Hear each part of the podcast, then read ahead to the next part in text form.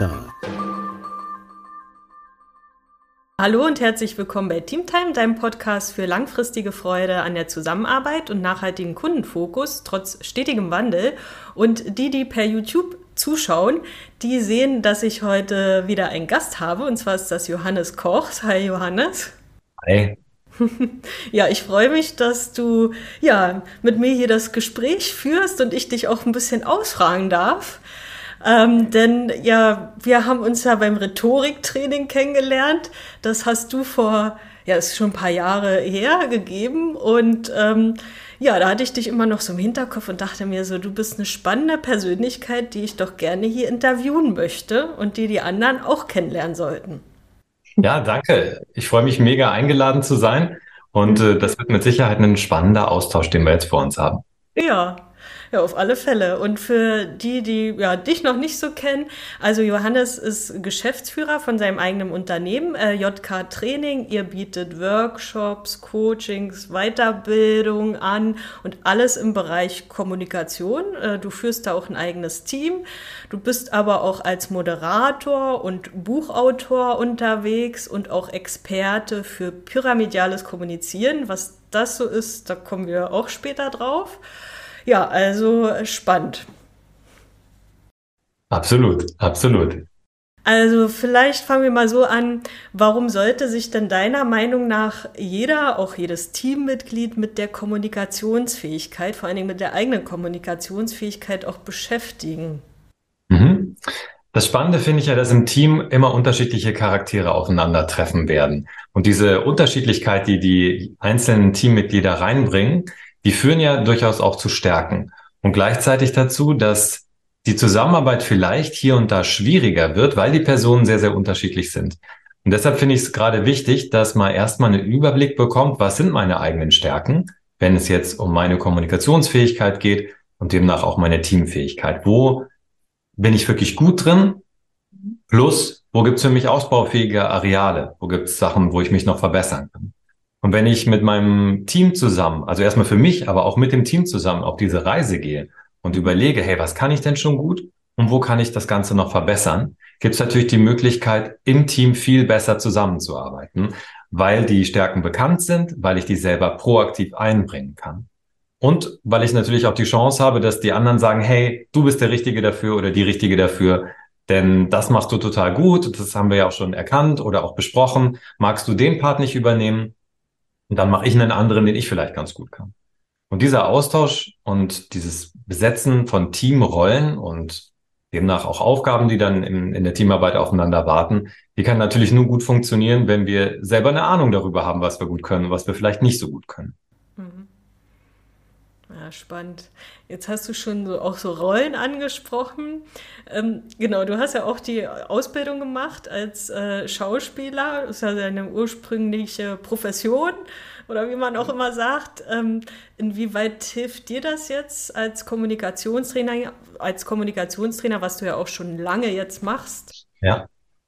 Mhm. ja ich bin ja jetzt mittlerweile 15 Jahre schon als Kommunikationstrainer tätig, also viel länger, als ich jemals im Schauspiel tätig war, interessanterweise. Irgendwann dreht sich das dann und dann ist man auf der anderen Seite mehr mhm. Jahre tätig.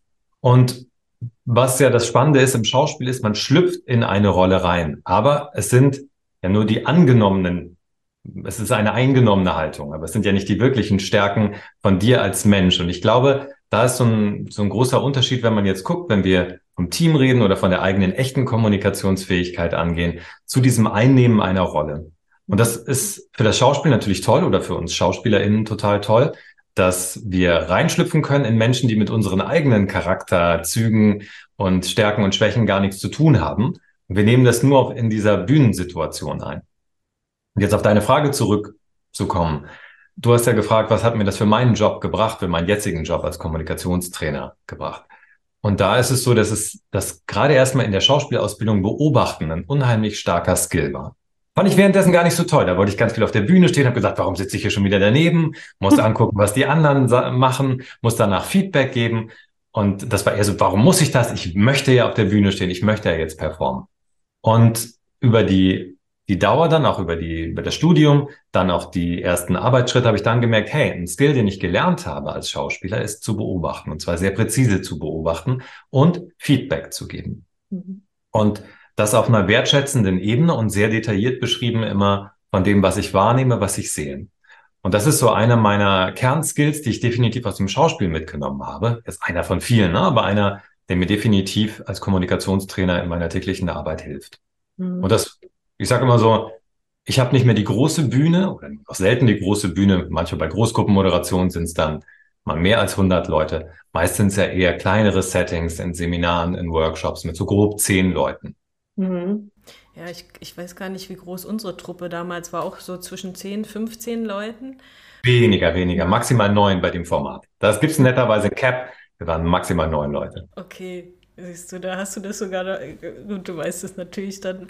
Aber was ich auf jeden Fall noch so im Kopf habe, ist, dass äh, eine Person immer sehr genuschelt hat und wir haben ja dann auch so eine Übung gemacht, ja, irgendwie äh, Daumen äh, ne, zwischen den Zähnen und so eine Weile irgendwas vorlesen. Und äh, es ist Wahnsinn, wie klar wir danach dann gesprochen haben und selbst, also vor allen Dingen die Person, die so genuschelt hat, hat sehr klar danach gesprochen. Ähm, da gibt es ja auch so verschiedene Tricks und Tipps so, ne, weil Kommunikation ist ja auch so ja, ein Zusammenspiel aus allem. Sprechen, Gestik, Mimik gehört ja auch alles mit dazu. Ähm, Gibt es so einen Tipp, wo du sagst, ja, ähm, so kann ich meine Ausdrucksfähigkeit irgendwie trainieren? Also du hast ganz viele. Aber vielleicht so vor dem Meeting, was wir jetzt hatten oder so, wie, wie könnte ich mich darauf vorbereiten? Ja, du hast schon gesagt, das sind ganz viele, denn es gibt ja zig Wirkfaktoren, die dazu führen, dass wir einen souveränen, sicheren Auftritt haben, wenn wir mit anderen Menschen sprechen. Und wenn wir jetzt alleine überlegen, es ging jetzt um dieses Meeting, dann wären, mein, wären meine ersten zwei Ratschläge, den Bildausschnitt richtig wählen und der zweite Ratschlag wäre, die Kamera richtig zu bespielen. Und wenn ich jetzt zum Beispiel gerade mit dir spreche, unterdrücke ich den Impuls, dir in die Augen zu gucken, schau mir in die Augen Kleines, ne, wo man immer denkt, das ist doch eigentlich das, in der 1 zu 1 Kommunikation im Seminar, wo man immer sagen würde, guck den Leuten in die Augen. Mhm. Und im virtuellen Kontext ist die Kamera das Auge. Und da muss man sich natürlich dran gewöhnen, weil ich sehe zwar jetzt, dass du nickst, aber ich kann nicht genau deine Mimik erkennen, auch wenn ich dich jetzt schon gut angeordnet habe und du von deinem Bild direkt unter meiner Kamera bist.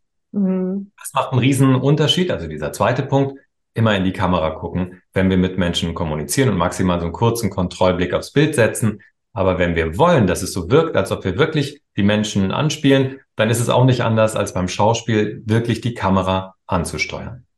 Und der andere Punkt, der Bildausschnitt, da auch zu schauen, es gibt ja verschiedenste interessante Ausschnitte, die man immer wieder in Videocalls sieht.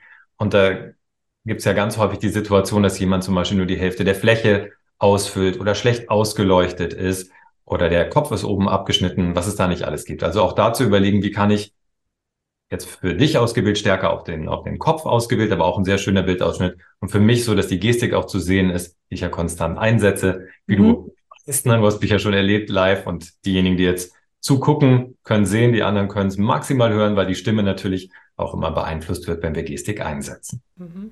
Ja, spannend.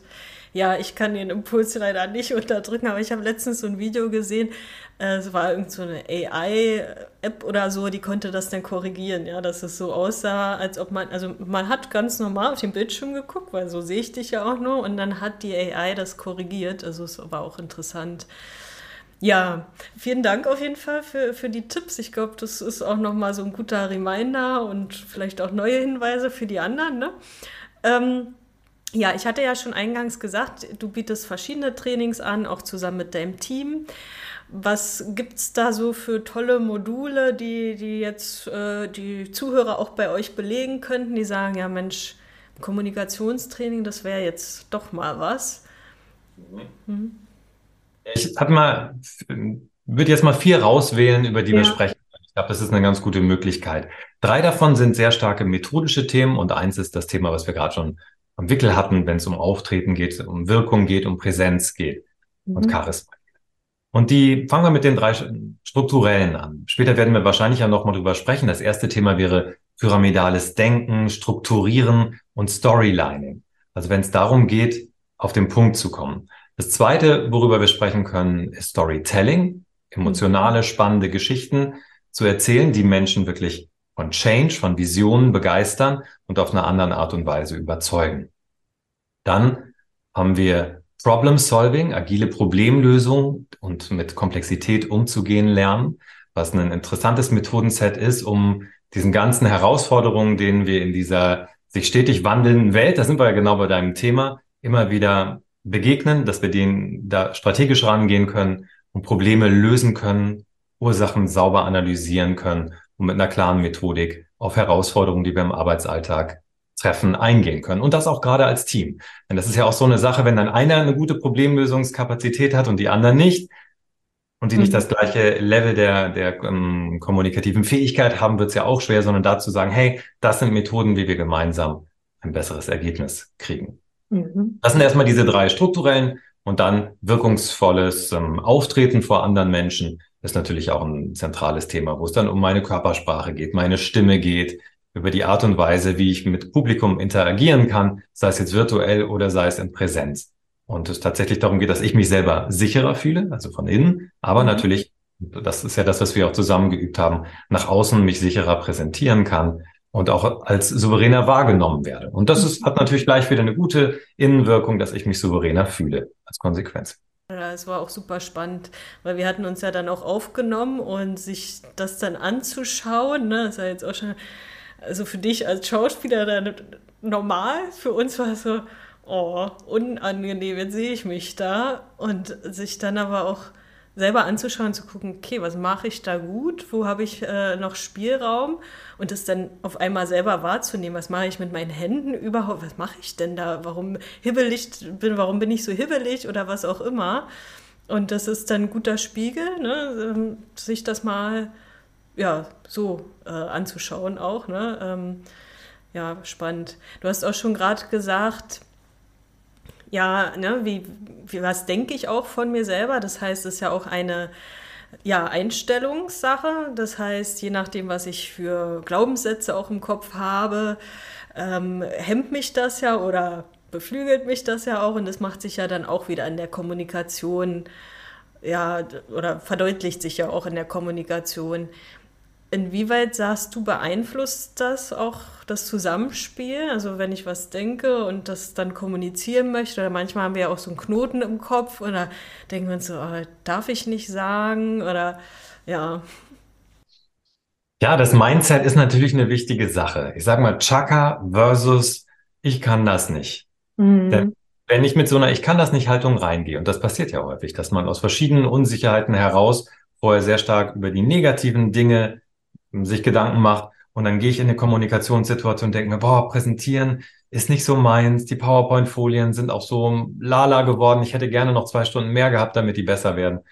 Boah, vor einer Gruppe sprechen, das ist für mich mega anstrengend, ich weiß nicht, habe ich auch als Kind nicht so gerne gemacht. Und wenn ich mich jetzt immer weiter in diese Negativspirale reindenke, mhm. dann hat das natürlich einen Einfluss auch auf meine Leistung. Und sich dessen bewusst zu sein und zu sagen, okay, ich kann mich positiv primen, wenn es um Kommunikation geht. Ich kann stattdessen überlegen, also was heißt positives Prime? Ich überlege mir, was erfolgreich gelaufen ist in der Vergangenheit und versuche auch gerade vor herausfordernden Situationen stärker den Fokus zu legen auf das, was schon gelungen ist, was ich selber erreichen möchte, was positiv ist an der Situation, die ich vor mir habe. Und da macht das Mindset schon einen sehr, sehr großen Unterschied. Manchmal kann man erkennen, dass, ein, dass wenn, wenn eine kommunikative Situation auf auf einen Menschen zukommt, dass die Person mit dem falschen Mindset reingeht, vielleicht sogar sowas auch sagt wie, ich bin heute auch nicht so fit, das ist gerne so ein Startsatz, ich bin heute auch nicht so fit und habe auch nicht so viel geschlafen und mein Kind ist dreimal aufgewacht. Mhm. Dann kommt aber eine Präsentation, die hat ja nichts damit zu tun. Ja. Es, geht nicht um, es geht nicht um Schlaf, es geht auch nicht darum, wie fit jemand ist, sondern es geht zum Beispiel darum, dass, ähm, dass man eine Entscheidungsvorlage hat für ein, für ein Steering-Komitee und steht jetzt vor denen und muss das jetzt vertreten. So. Und hat natürlich etwas, wo man sagt, unser Projektteam schlägt vor, wir sollten diese Lösung hier umsetzen. Und da gibt's von, von unserer Seite als Kommunikationstrainer immer den TrainerInnen immer diesen Vorschlag, weist nicht auf Indispositionen hin. Also auch vom Mindset her, erstmal primet euch positiv, versucht jetzt nicht zu denken, heute kann es nur katastrophal werden, sondern zu überlegen, okay, wann war ich denn das letzte Mal nicht so fit, wie ich gedacht habe? Und wann habe ich es trotzdem gerockt? So, das ist die eine Seite. Und auf der anderen Seite dann noch ja, mit einer anderen Einstellung reinzugehen und wirklich auch die, die, die Lust zu suchen, die Freude zu suchen an dem, was ich dann mache, was ich dann präsentiere und nicht darauf hinzuweisen, dass ich heute nicht schlecht drauf bin. Denn wenn wir darauf hinweisen, dann sehen natürlich, sieht natürlich unser Publikum alles unter diesem Aspekt. Ja. Wenn ich von der Haltung her schon so reingehe, willkommen, mein Thema. Es geht ja heute um die Entscheidung. Wir haben, haben vom Projekt ja einige Sachen ausgewählt und alles, was ich ausstrahle, sagt schon, ich will gar nicht hier sein. Ja. Dann gab das aufs Thema. Und das kriegen wir Menschen auch nicht auseinandergezogen. Ne? Wir, haben, wir haben immer diese Mischung zwischen wir als Person überzeugen und der Inhalt überzeugt.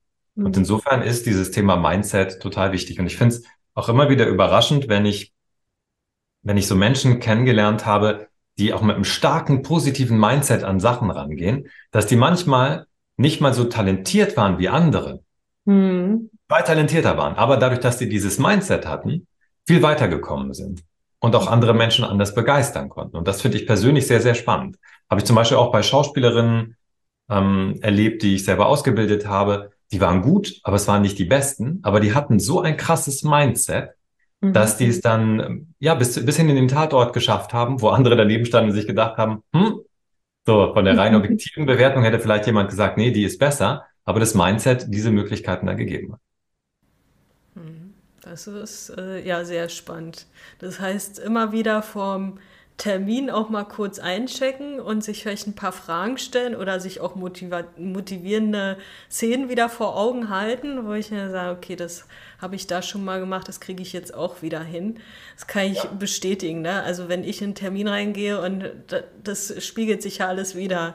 Also es kommt ja dann danach auch als Rückmeldung so, na, was, bist du ja selber nicht davon überzeugt? Nee, wurde mir vom Projekt übergeholfen.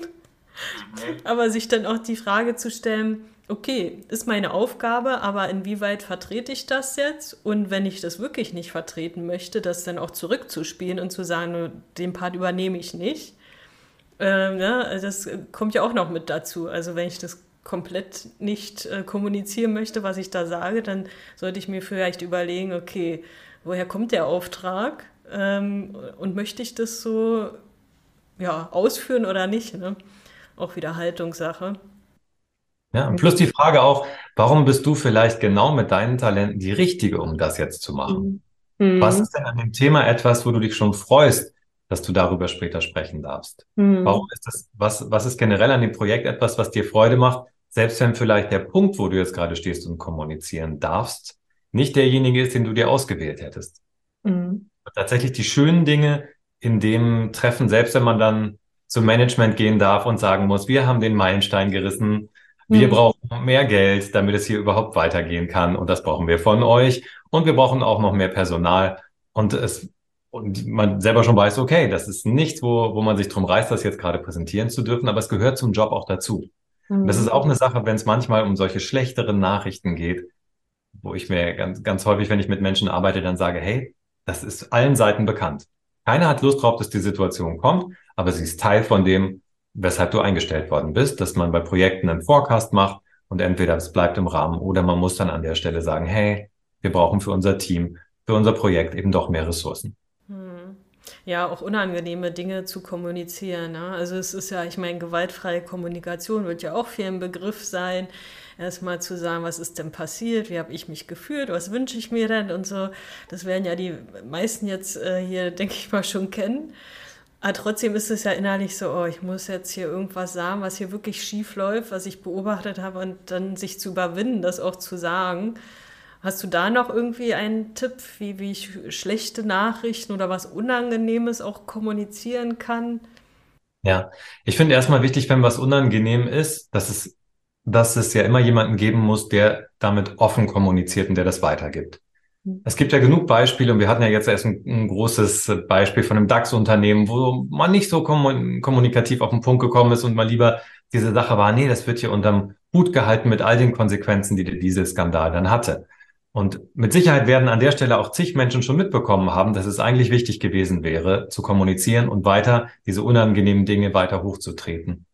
Und insofern erstmal als, als Grund, da sind wir wieder beim Mindset, sich zu überlegen, es gehört dazu, auch solche Nachrichten zu kommunizieren und dann auch gerade dazustehen und zu sagen, so, das ist meine Aufgabe, auch dafür werde ich bezahlt. Also sich dessen bewusst zu sein, das gehört zum Tätigkeitsbereich dazu. Das finde ich schon mal eine, eine wichtige Sache, was schlechte Nachrichten angeht. Und sich dann überlegen, dass man diese schlechten Nachrichten trotzdem so positiv, präzise, also positiv nicht, nicht verschönen, aber so präzise wie möglich und klar rüberbringt für die andere Seite. Wenn es jetzt zum Beispiel um negatives Feedback geht, was es ja auch sein kann, dass das Ganze so wertschätzend formuliert wird, wie es geht. Dass wenn ich beschreibe, wo etwas nicht passt, dass ich erstmal eine Beschreibung gebe, dann die Wertung gebe und wichtig mit einem Lösungsvorschlag um die Ecke komme. Mhm. Denn aus eigener Erfahrung weiß ich, ich habe das, als ich noch ein bisschen jünger war, habe ich häufiger mal nur gesagt, hier stimmt was nicht. Also Problem. Mhm. So, gab es auch häufiger mal die Rückmeldung, danke Johannes. Und jetzt? Mhm. Habe ich erst äh, gar nicht verstanden, ja wie und jetzt? Ist doch toll, dass mir das aufgefallen ist. Aber was ganz häufig ist, ist, dass Menschen dann auch eine Lösungsorientierung sich wünschen, Führungskräfte wünschen, dass eine Lösung mitgedacht wird und auch mit vorgeschlagen wird. Mhm. Mein Vater war, ähm, war auch Führungskraft, er hat im, im sozialen Bereich gearbeitet. Und der hat gesagt, dass, es, dass er häufig, wenn Menschen nur mit einer Idee gekommen sind, gesagt hat, bitte denk nochmal drüber nach, dann kommst du nochmal zu mir, ich hätte gerne zehn Vorschläge von dir. Wie wir das Thema jetzt angehen können, was wir damit als Lösung machen können. Und eben nicht nur zu sagen, hier stört mich was. Ja, finde ich auch wichtig. Dann gibt es auch wieder diejenigen, die dann irgendwie schon die Lösung haben, so, aber mach du das mal. Mhm. Und dann, okay, ja, hast du mit dem anderen schon gesprochen? Nee. Okay, dann mach das vielleicht auch mal selber, ne? Also, ähm, das finde ich auch noch einen wichtigen Punkt, das auch wirklich dann umzusetzen und nicht nur, ja, ja, darüber zu sprechen, ne? Ja, also auch Zuständigkeiten dann schon auszumachen und mhm. auch schon zu überlegen, wenn es jetzt um negatives Feedback in welche Richtung auch immer geht, was gerade angesprochen wurde, wer macht jetzt was? Also dann mhm. sich darauf zu verständigen und nicht den schwarzen Peter von, von A nach B zu schieben. Das habe ich gerade gehört aus einer feministischen Gruppe. Die schwarze Petra kann man dazu auch sagen. Den schwarzen Peter oder die schwarze Petra, was, wo man auch jetzt immer Lust drauf hat. Oh, schön, okay. Habe ich auch noch nicht gehört, die schwarze Petra. Gut. Das sind so Boni, wenn man nach Berlin zieht und ein paar Leute kennenlernt hier. oh, sehr gut.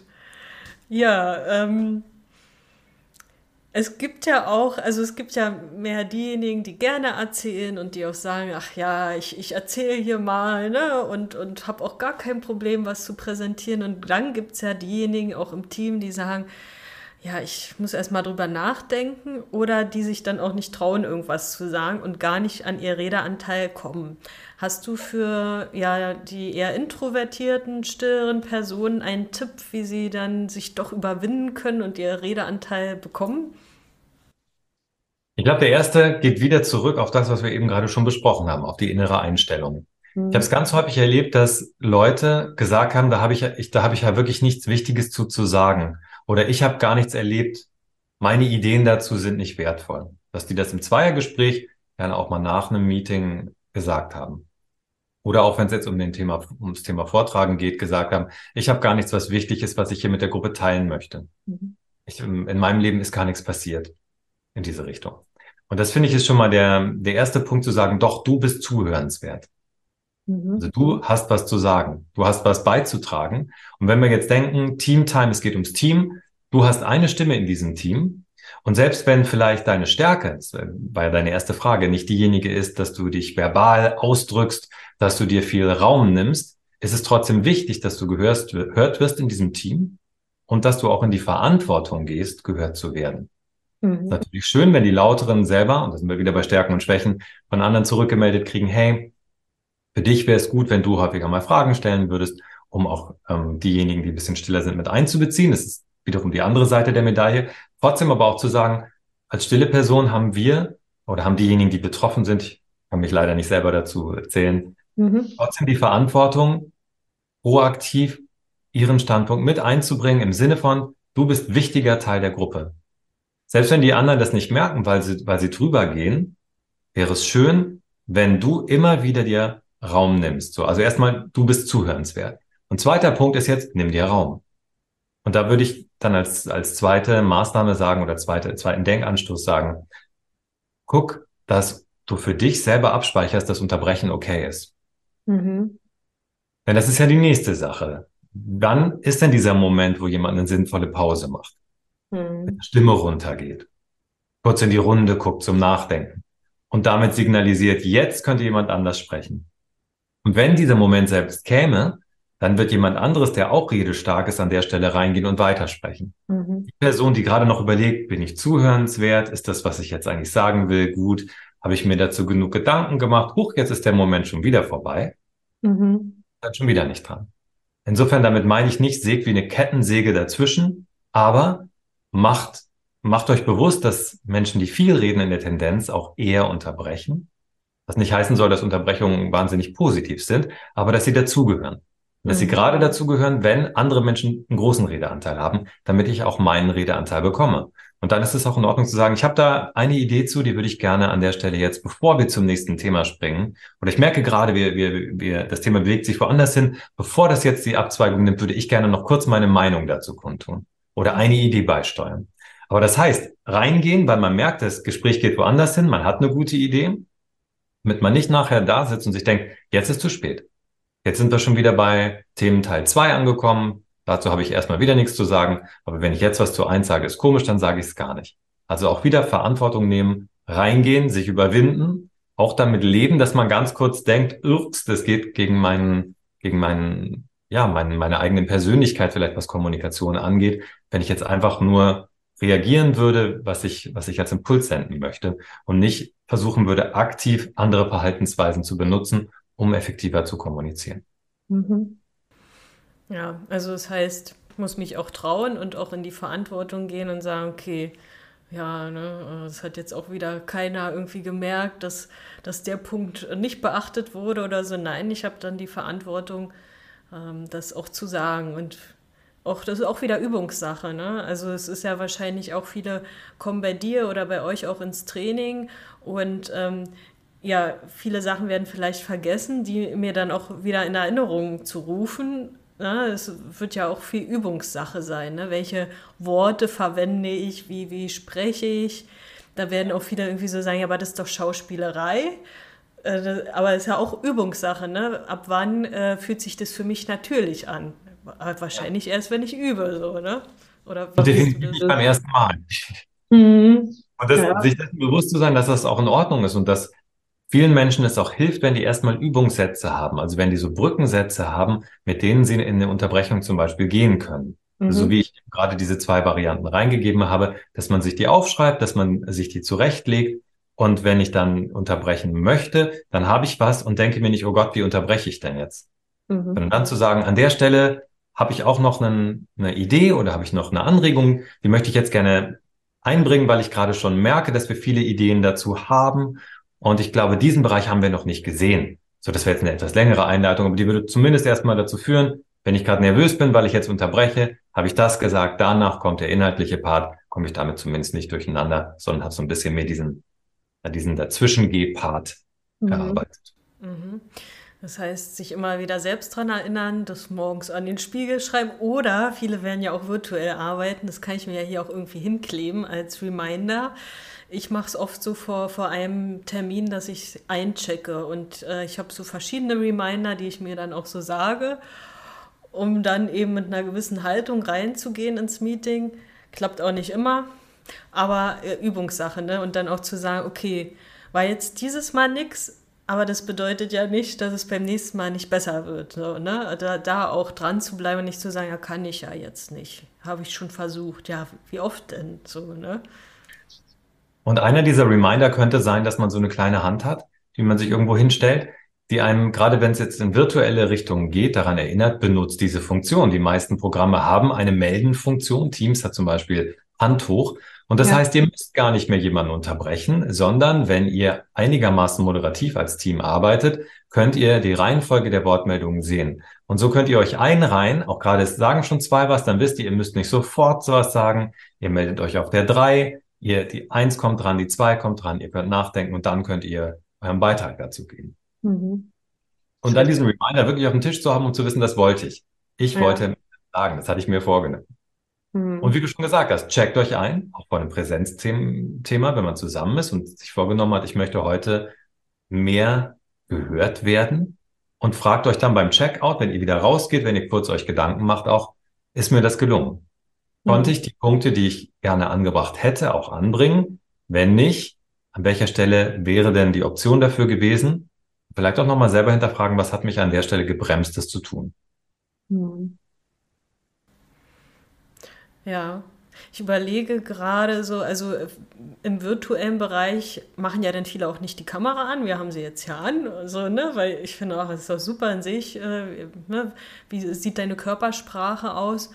Das finde ich dann immer schwierig, wenn ich nur die Stimme höre oder wenn dann einfach nur Stille herrscht. Ne? Also wie viel da das auch ausmacht, dass wir uns dann sehen. Ne? Also ich meine, wir sehen uns ja jetzt auch nicht äh, gänzlich so, aber ähm, das macht schon sehr viel aus, oder? Total, total. Und da ist auch eine Frage, wenn man immer wieder in festen Teams zusammenarbeitet, mhm. darüber reden, wie man miteinander redet. Eben, wir haben schon drüber gesprochen, Stärken und Schwächen voneinander kennen, aber auch zu überlegen, was macht denn Meetings besser?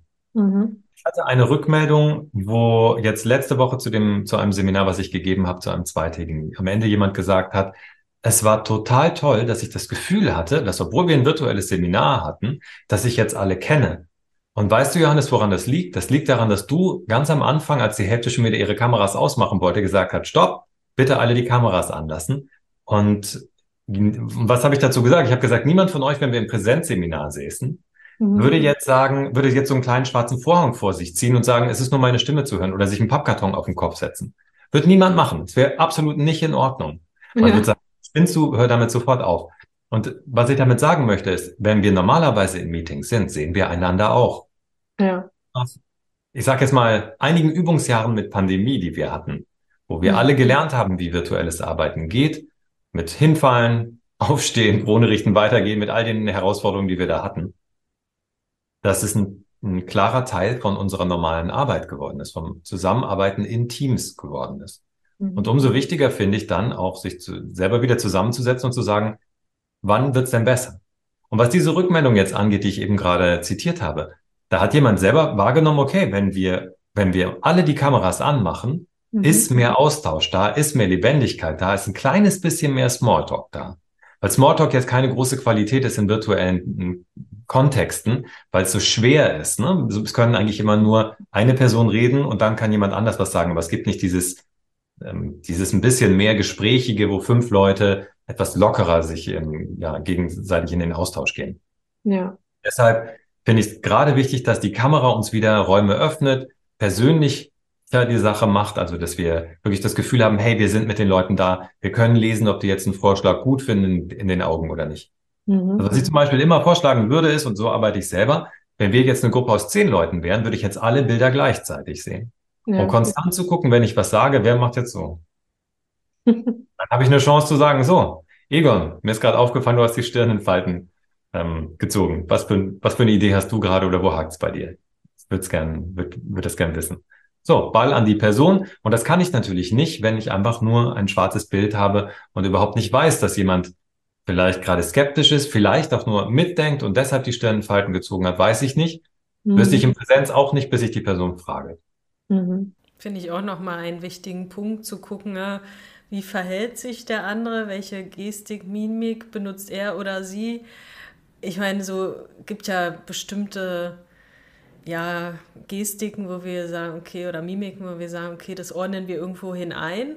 Da aber dann auch nochmal nachzufahren, was du gerade gesagt hast, finde ich auch wichtig, denn es kann ja sein, dass es gerade gar nichts mit dem Meeting oder so zu tun hat, sondern die Person irgendwie persönlich irgendwie an was anderes denkt oder so. Ne? Muss ja jetzt nicht sein, äh, dass, ähm, dass der andere irgendwie gelangweilt ist, sondern vielleicht irgendwie mit Gedanken eben bei einer persönlichen Situation oder so.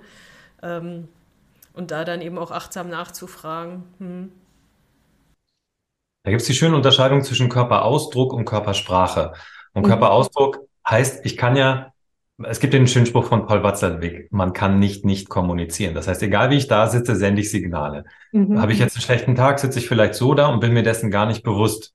Mhm. Aber ich kann auch so da sitzen, weil ich mir denke, boah, ist das gerade ätzend, was da vorne passiert. Und damit ist es natürlich ein Ausdruck, den ich bewusst einnehme, also nicht, nicht ein Ausdruck, sondern in dem Fall Körpersprache, also eine bewusste Aussage, während Körperausdruck sagt, egal was ich mache, sende ich immer Signale. mhm. diese Signale intendiert sind, Körpersprache, oder ob ich sie jetzt gerade innehabe, weil ich einen Körper habe, Körperausdruck und trotzdem Signale gesendet werden. Das ist schon ein großer Unterschied. Und das macht es für uns, wenn wir nonverbale Kommunikation lesen, herausfordernd zu überlegen, was ist es denn gerade? Und im Zweifelsfall, wie du gesagt hast, auch die Person fragen, achtsam fragen und gucken, was kommt denn für eine Reaktion? War das etwas, wo jemand auch eine Unzufriedenheit hat oder einen Redebeitrag gerade zum Beispiel äußern wollte oder sagen wollte, ich, das eine indirekte Hand heben, aber ohne die Hand gehoben zu haben? Zum Beispiel sowas wie, wo man ja auch mhm. schon sieht, das ist der, der Startpunkt von jemand möchte was sagen. Ja, sowas ist, ist wahrnehmbar. Bis hin zu im virtuellen achte ich manchmal drauf, schaltet jemand sein Mikro frei. Und schon dann beende ich meinen Satz. Oder wenn ich beobachte und ich habe gesehen, jemand hat sein Mikro gerade freigeschaltet und ich kann das sehen und die Person schaltet es wieder zu, dann frage ich trotzdem nochmal nach und sage, Mensch, ich habe gerade gesehen, du hast das Mikro freigeschaltet. Hattest du einen Impuls, den du mit uns teilen möchtest? Mhm. Also auch achtsam sein und sich gegenseitig beobachten, sich darin auch üben und nachfragen, nicht einfach irgendwelche, ja, äh, ne, manchmal ist halt, also du bist gelangweilt, ne? Also, Moment, nee, äh, nein, eigentlich gerade nicht, sondern zu fragen, ähm, warum runzelst ja. du gerade die Stirn? ähm, da auch offene Fragen zu stellen, sind wahrscheinlich hilfreich. Ne? Hm. Und nicht sofort in die Interpretation zu gehen. Das ist ja, kann ja zig Sachen angehen, wo man sofort eine Interpretation setzt und häufig ist es so, dass die redende Person das auf sich bezieht. Das finde ich immer mhm. besonders spannend, dass es, dass Störungen oder wahrgenommene nonverbale Signale, als die als Störung gewertet werden, ganz unterschiedliche Hintergründe haben können und trotzdem wenn eine Person gerade spricht, in einem Meeting oder auch in einem Vortrag, trotzdem immer denkt, das liegt an mir. Mhm. Mhm. Ja, du hast es jetzt schon angesprochen, ne, im Team sich zu beobachten und so. Und du bist ja auch Geschäftsführer von deinem Unternehmen, hast ein relativ junges Team, zumindest sah es auf dem letzten LinkedIn-Post, den ich so bei dir gesehen habe, auch so aus, dass viele junge Leute da auch bei dir mit dabei sind. Und ähm, ja, unabhängig davon, was ist dir da wichtig bei der Teamführung und wie kommunizierst du vielleicht auch mit deinen äh, Mitarbeiterinnen? Ja, was mir total wichtig ist bei den Mitarbeitenden ist, dass wenn wir im Team arbeiten und ähm, Menschen für mich tätig sind, dass wir auf Augenhöhe kommunizieren.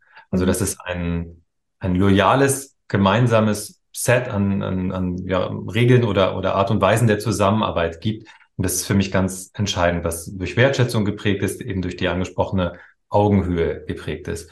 Und gleichzeitig auch viel durch Vertrauen oder viel auf Vertrauen basiert. Denn wenn ich mit Menschen zusammenarbeite, ist mir erstmal wichtig, dass ich ein Gefühl dafür kriege, passt die als Person zum Unternehmen und zu dem, was wir als JK Training für Werte vertreten. Mhm. Wir haben eine Idee, wie unsere, unsere Seminare, unsere Coachings, unsere Beratungseinsätze aussehen sollen.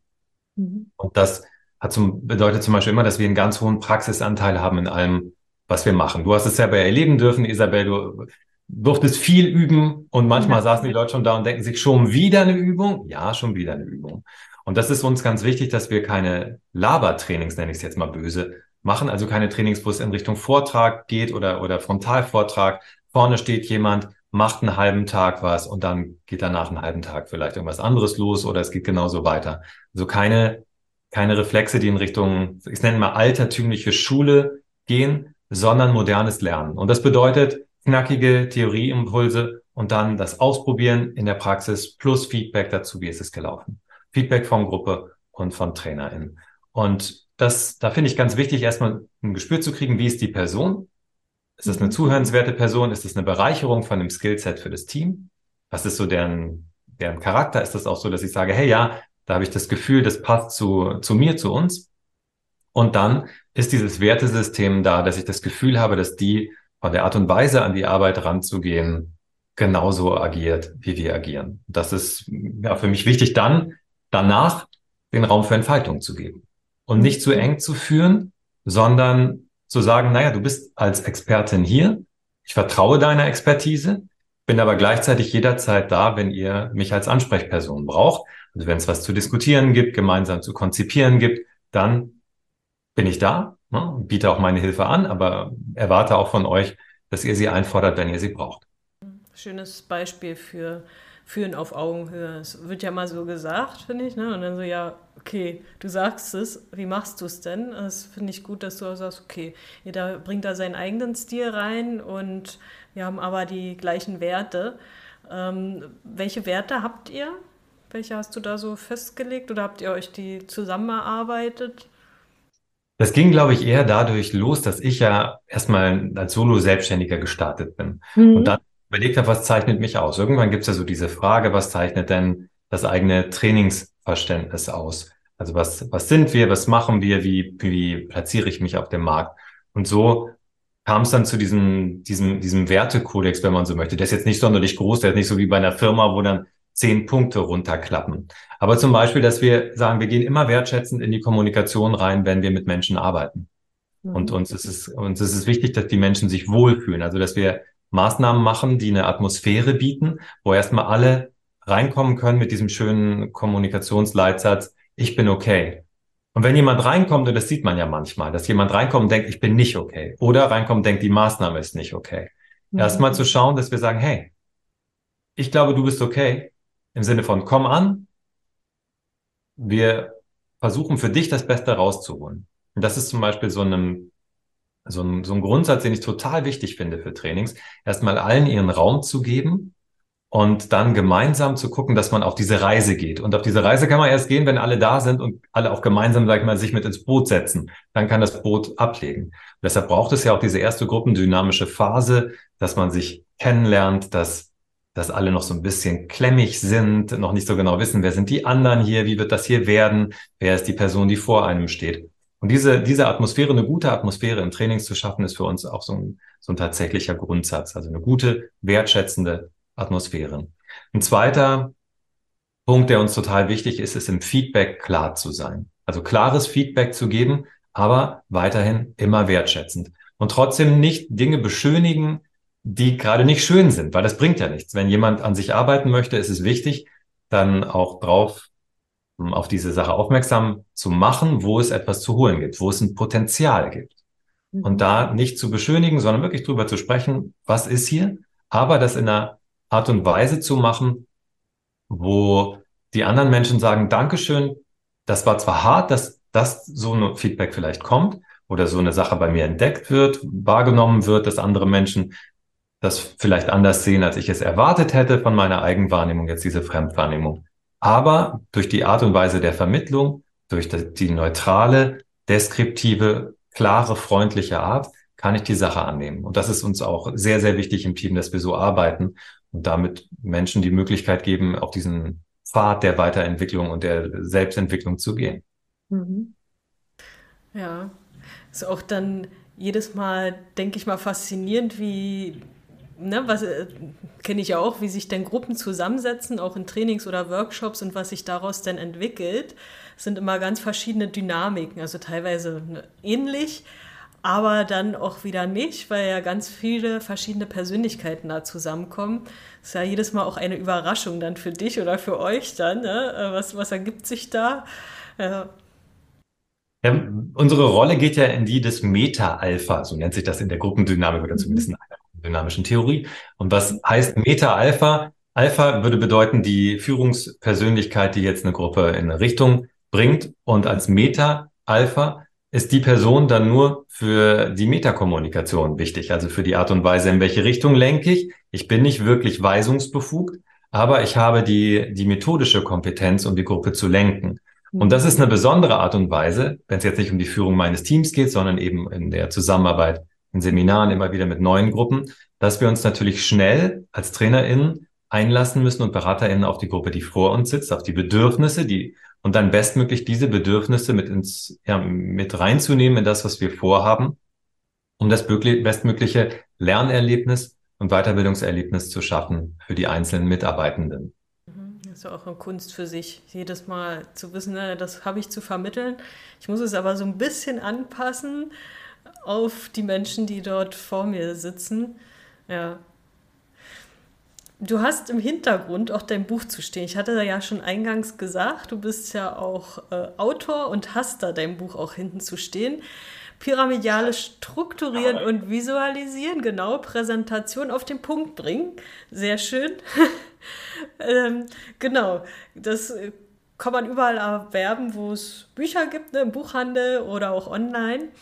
Und vielleicht erklärst du mir und den Zuhörern mal so ein bisschen, was ist denn überhaupt pyramidales Kommunizieren, Strukturieren und inwieweit hilft uns das auch im Alltag?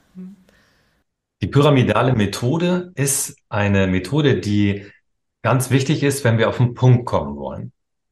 Also wenn wir Kernbotschaften vermitteln wollen, das Zentrale vermitteln wollen von, von einer Kommunikation, hilft uns diese Methode dabei, das zu strukturieren. Und wenn man schaut, was sind so die drei zentralen Punkte, die das, das Ganze ausmachen, das ist einmal Ergebnisorientierung, das ist das, was ich gerade gesagt habe, auf den Punkt kommen. Also immer zu überlegen, das Ergebnis steht im Vordergrund. Und für wen steht das im Vordergrund? Das steht für die EmpfängerInnen im Vordergrund. Also zweiter Punkt, EmpfängerInnenorientierung. Ich möchte, dass ich die wirklich ins Boot hole. Das ist wirklich, ich habe es eben schon mal benutzt, das Bild, aber es passt einfach da sehr schön. Dass ich nicht nur darüber rede, ja, ja, ich mache das für die anderen, sondern dass ich wirklich überlege, was brauchen die, was für Bedürfnisse haben die. Also Ergebnisorientierung, Empfängerinnenorientierung und Transparenz ist der dritte zentrale Begriff, der diese Methode kennzeichnet, dass ich für alle konstant klar mache, wie bewege ich mich durch etwas, was ich kommuniziere, dass die bestmöglich mitdenken können und dass man nicht abgeholt ist oder keine großen Überraschungen erlebt, sondern wir fangen mit dem Wichtigsten an in der Kommunikation, aber dem Wichtigsten, was ich erreichen möchte, plus dem, was die anderen hören wollen. Und das habe ich mir schon vorher überlegt. Und dann breche ich das so schön runter in kleinen Etappen, indem ich immer wieder inhaltlich das so strukturiere, dass ein Mitdenken, ein transparentes, gutes Folgen möglich ist. Und das gilt für E-Mails, das gilt für, also es ist erstmal so eine Denkmethode, und angewandt kann es super werden für schriftliche Kommunikation, was E-Mails angeht. Da gibst du den schnellsten Quick Win. Sag mal, wer, das, wer die ersten 10, 15 Seiten des Buches liest, wird ab dem Moment andere E-Mails schreiben. Mhm. Das ist immer eine schöne Sache, wenn wir diese Seminare auch dazu durchführen, dass dann Leute, die mit der Vorbereitungsaufgabe arbeiten und mit uns die erst, den ersten Austausch haben, nach einer Stunde schon sagen, krass, ich werde jetzt keine Mail mehr so schreiben wie vorher weil ich mhm. ganz anders arbeiten werde. Ich werde in Betreff anders arbeiten und ich werde die Mail anders strukturieren für meine EmpfängerInnen. Weniger Inhalt, besser oder selbst wenn er gleich bleiben würde, anders strukturiert, aber es wird meist weniger Inhalt, weil wir Dinge rausschmeißen, wo wir merken, braucht die andere Seite gar nicht. Mhm. Nicht jedes Mal erklären, wie die Herleitung zu etwas ist, wenn die andere Seite gar nicht wissen möchte, wie die Herleitung aussieht, sondern ein Interesse an einer ganz anderen Stelle. Mhm. Und dann ist ein anderer ein ganz großer Aspekt, den, den das Buch sich, sich intensiv annimmt, sind dann Präsentationen, wo es dann darum geht, wie kann ich denn Präsentationen richtig gliedern? Mhm. Und mit richtig gliedern meine ich nicht nur, wie schiebe ich die Seiten hin und her, sondern wirklich strukturell einmal zu überlegen, wir haben da zehn Methodenschritte anhand derer wir das durchmachen, was, was gesendet werden soll, was die zentrale Kernbotschaft ist, wie es runtergebrochen werden kann und dann, wie wir es in Folien transportieren können. Und dabei Folien eben nicht erstellt werden im Sinne von, ah, ich soll ein Präsentationsthema machen, ich schalte meinen Rechner an, ich mache die erste Präsentation, ich habe Daten, ich fange mal an, Diagramm zu machen. Dann überlege ich am Ende, was schreibe ich über das Diagramm drüber. Und so bastel ich Folie für Folie, es werden immer mehr. Irgendwann gehe ich zu meiner Führungskraft und sagt die Führungskraft, hm, die, die, die, die Folie brauchen wir nicht oder maximal brauchen wir es im Backup. Und man sitzt da und denkt sich, danke, das waren die letzten zwei Stunden meiner Arbeit. Was wir, wenn wir pyramidal an diese Sache rangehen, anders machen werden, ist, dass wir seien es Entscheidungsvorlagen, seien es Inhaltsfolien, Überzeugungsfolien, was man auch immer vorhat, dass wir vorab überlegen, das ist die Struktur, das ist das, was wichtig ist, dass wir senden wollen, das ist das, was die unbedingt hören wollen auf der anderen Seite. Und dann überlegen wir, wie viele Folien brauchen wir denn dafür? Und die werden tatsächlich von den von den Aussagen, von den Kernbotschaften, also von den zentralen Aussagen, die wir treffen, geleitet. Und dann kommt erst die Visualisierung. Also wir wissen schon vorher, was wollen wir sagen. Und wenn wir das ganz genau vorher wissen, dann können wir ableiten, okay, so viele Folien brauche ich dafür. Und dann kann ich immer überlegen, wenn ich eine klare Aussage habe, was für eine klare Visualisierung folgt. Und die Aussage gibt die Visualisierung vor und nicht andersrum. Und dann, wenn man dieser Methode folgt, das sage ich mal, ist das so der Missing Link. Denn Bevor ich die kennengelernt habe, wenn Leute gesagt haben, wie mache ich gute Präsentationen, hätte ich mit denen nur aufs Hübschmachen geguckt. Mhm. Also im Sinne von, wie kann ich jetzt eine Folie schöner gestalten, was auch gut ist, das gehört auch mit dazu. Aber die Struktur, die da drin steckt, diese klare Logik, klare, logische Schemata, die Menschen leicht verstehen können, wo die gut folgen können und wo die das Wichtigste am Anfang mitkriegen. Das bietet die Pyramide. Und das ist ein total tolles System, wie man wirklich von der Idee hin in den Foliensatz kommen kann. Mhm. Der Inhalt muss mit der Optik zusammenpassen. So auf, auf Menschen bezogen auch immer wichtig. Absolut. Und die Struktur muss da drin sein. Ne? Also, dass es nicht nur schick aussieht. Sowas ja. erleben wir auch immer mal wieder. Auch dass zum Beispiel Marketingagenturen über Foliensätze drüber gegangen sind. Und wenn ja. wir dann drauf schauen, sagen wir, das ist alles schön und gut, aber es ist nicht zielführend für das, was ihr hier eigentlich wollt. Ja. Manchmal ist die Visualisierung sogar gegenteilig von dem ablenkend, was eigentlich mhm. von der Folie ausgesagt werden soll. Ja, ja also tolles Buch, bräuchte ich, glaube ich, auch mal. Ich neige manchmal dazu, Romane zu schreiben und denke mir dann, na, das ist ganz schön lang geworden. Ähm, also ein richtiges Praxisbuch auch. Wer das haben möchte, gerne bestellen. Wir verlinken das auch hier in den Shownotes. Ist sowohl für Führungskräfte als auch für Teammitglieder und für alle anderen äh, Personen auch geeignet. Wer sagt, ja, ich möchte da mal ja, auf den Punkt kommen, weil es ja auch wieder Zeit und spart dann auch wieder Zeit ein, weil die andere Person vielleicht weniger Rückfragen hat, weil ich es direkt klar gemacht habe. Weniger Ping-Pong, mhm. gerade was jetzt Mails angeht, aber auch wenn wenn es um Präsentationen geht, ob die nur verschickt oder gehalten werden. Je klarer die Inhalte vermittelt werden, desto weniger Rückfragen gibt es. Je mehr ich vorher darüber nachgedacht habe, was brauchen die anderen, desto mehr müssen die das nachher dann sich selber erfragen, weil sie es vielleicht nicht verstanden haben oder es gar nicht vorkam. Mhm. Finde ich auch nochmal einen wichtigen Punkt. Erstmal kurz innehalten, überlegen, was will ich denn hier gerade und nicht direkt äh, lostippen, wie so ein kopfloses Huhn. Das ist ja auch. Ne? Manchmal immer noch. Wenn du mhm. kopfloses Huhn bist, okay, sich bewusst zu sein, ich bin gerade ein kopfloses Huhn, das ist so lange okay, bis ich nicht senden klicke. das ist gut. Das ist, äh, ja, genau. Vielleicht sollten wir uns alle so ein kopfloses Huhn hier so neben den, dem Laptop hinhängen oder irgendwie so. Ja. Das wäre da hinten eigentlich jetzt, wo das Buch stand, da könnte ich so ein kopfloses Huhn so aus Plastik noch einmal daneben hängen, das wäre ganz gut. Genau, sehr schön. Ja, Johannes, also war sehr spannend, was, was du hier alles ja, erzählt hast, mitgeteilt hast, auch an Tipps. Ich glaube, auch die Zuhörer und Zuhörerinnen werden da vieles von mitnehmen. Und wenn ihr da jetzt draußen sagt, ja, also äh, Kommunikationstraining hört sich super an oder ich möchte mal einen Workshop machen äh, mit Johannes oder mit Leuten aus seinem Team. Kommt ja auch drauf an, ob du da gerade Zeit hast, aber dann äh, geht doch gerne auf die Webseite von Johannes und äh, schaut euch da mal um.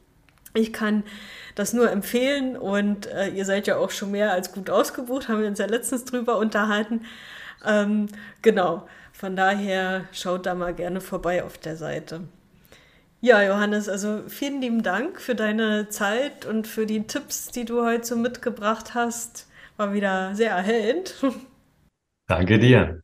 Ja, total schön eingeladen gewesen zu sein, Isabel. Und jetzt ist die Zeit wahnsinnig schnell vergangen, in der wir mit uns miteinander über, über Teams, über Kommunikation, über die Herausforderungen, über das, was, ja, was, was auch im Kopf als Hürde stehen kann, unterhalten haben. Und es war ein super spannender Austausch. Danke, danke für die Einladung. Ja, ich danke dir und danke auch nochmal für die Zusammenfassung. Vielleicht fällt uns ja demnächst mal ein neues Thema ein. Kommunikation ist ja ein weitreichendes Thema. Ähm, ja, vielen lieben Dank auf jeden Fall und ja, an die Zuhörer nochmal, schaut vorbei in den Shownotes, schaut euch das an und äh, schreibt auch gerne mal eure Meinung zu Kommunikationsthemen oder vielleicht auch Fragen, die ihr habt. Äh, auch das gerne. Und ansonsten ähm, sage ich mal, bis zum nächsten Mal wieder und ja, habt eine gute Zeit. Bis zum nächsten Mal, wenn es heißt, It's Team Time, Baby.